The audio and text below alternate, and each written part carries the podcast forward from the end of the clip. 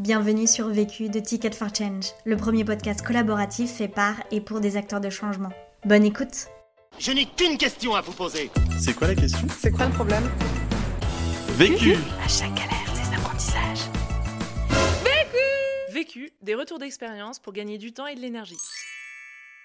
Bonjour à tous, euh, donc euh, Jordan euh, Ravindiran, je suis bientôt diplômé de l'EM Lyon Business School en poste chez Crédit Agricole Investment Banking dans l'équipe Sustainable Banking et bénévole pour l'association Article 1 et le collectif Different Leaders.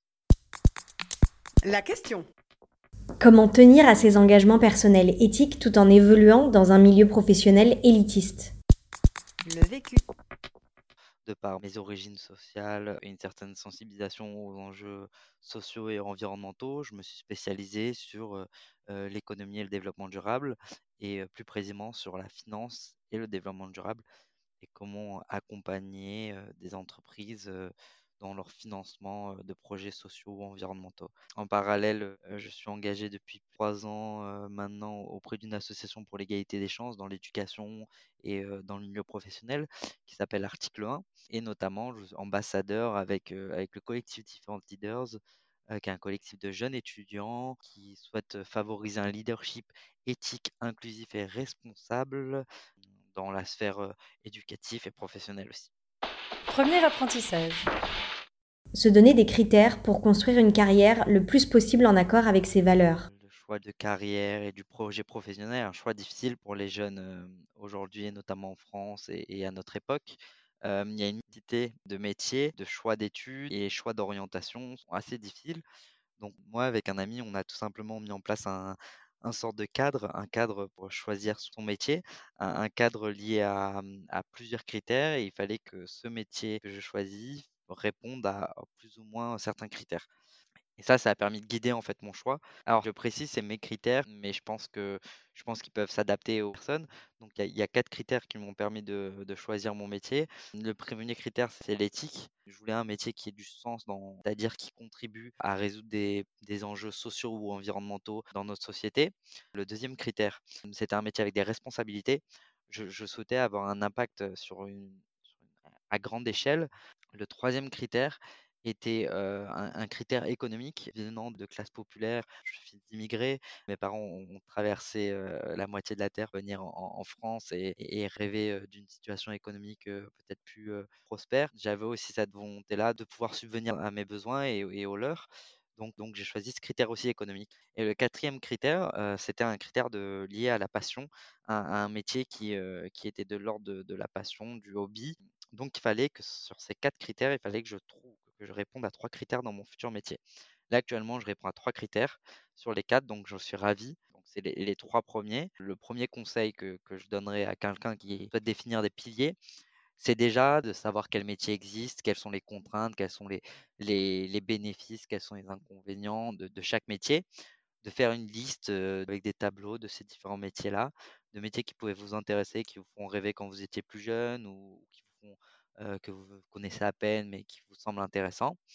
En fonction de ça, vous vous en retirez, euh, vous voyez qu'il y a des points communs entre ces métiers-là. Donc ça, c'est un peu une approche un peu de, approche de comparable. Pour moi, ils sont, ils sont plus ou moins équivalents car ils étaient, ils étaient tout aussi importants. Euh, chacun est important actuellement. Dans 5 ans, dans 10 ans, quand je, quand je me re-questionnerai sur, sur les, fondements de, mon travail et, de mes attentes, peut-être que la pondération sera différente. Et je pense, voilà, il y a cette nécessité de voir ça comme quelque chose de dynamique et de se remettre en, question peut-être, pas tout le temps, parce que ça, pas, euh, l'idée n'est pas avoir une charge mentale, mais plutôt à l'échelle annuelle ou à l'échelle de tous les deux ans, euh, se dire est-ce que je suis toujours en accord avec ces piliers-là? Deuxième apprentissage. Compléter ses manques avec un projet annexe bénévole. Définir un peu le, le sens de son travail, ça te permet aussi ensuite de, de définir euh, ce que tu veux faire en dehors du travail. En fait, ce qui ne répond pas à tes attentes par rapport à ton travail, mais qui correspond à tes attentes de ce que tu souhaites faire dans la vie, tu peux les trouver ailleurs, dans des activités associatives. C'est ce que j'ai trouvé avec les différents leaders et article 1. C'est difficile de quantifier par exemple l'éthique à partir du moment où on travaille en finance. Cette question de l'éthique est euh, difficile parfois à mesurer et donc on peut trouver aussi du sens dans une activité associative. C'est un peu une autre facette de l'éthique que, que j'ai, il y a un éthique professionnelle qui était nécessaire. Et après, il y, a un, il y a un autre éthique auquel je voulais répondre qui était plutôt un éthique citoyen. L'origine de mon engagement associatif, c'est à la fois mon histoire personnelle et une conscience d'enjeux sociaux. Donc, euh, donc j'ai pu observer des inégalités dans le milieu scolaire, des inégalités euh, liées à de la symétrie d'information, à un, manque de réseau pour certains jeunes, à des plafonds de verre, que ce soit des inégalités de genre, que ce soit des inégalités euh, liées à des origines sociales, à des origines ethniques. Ça, j'ai pu être confronté et, et- observer ces inégalités-là. C'est de, choisir une association qui aussi vous ressemble, donc une association qui répond euh, à vos, euh, à, à vos attentes, ce que vous, vous aimerez, ce que vous aurez aimé bénéficier. Troisième apprentissage.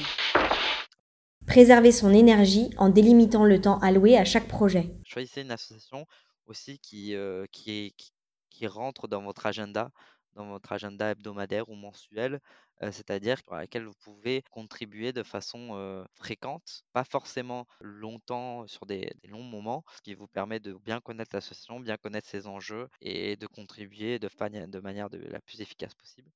Je pense qu'il faut s'inscrire dans une association où aussi on a, on a le plus à apporter.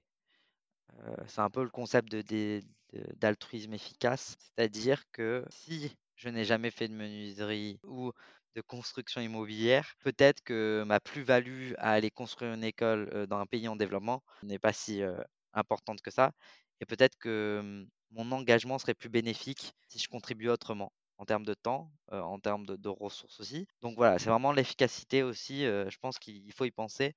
On a beaucoup parlé de passion, de, contribution sociale, etc. Mais je pense que même dans le domaine associatif, il y a cette, il y a cette notion de, d'efficacité aussi et de, de contribution et de plus-value à, à ce questionnaire. Elle ne doit pas être la, la plus importante, euh, plus importante des critères, mais il est important de, de s'interroger sur ce critère. Quatrième apprentissage.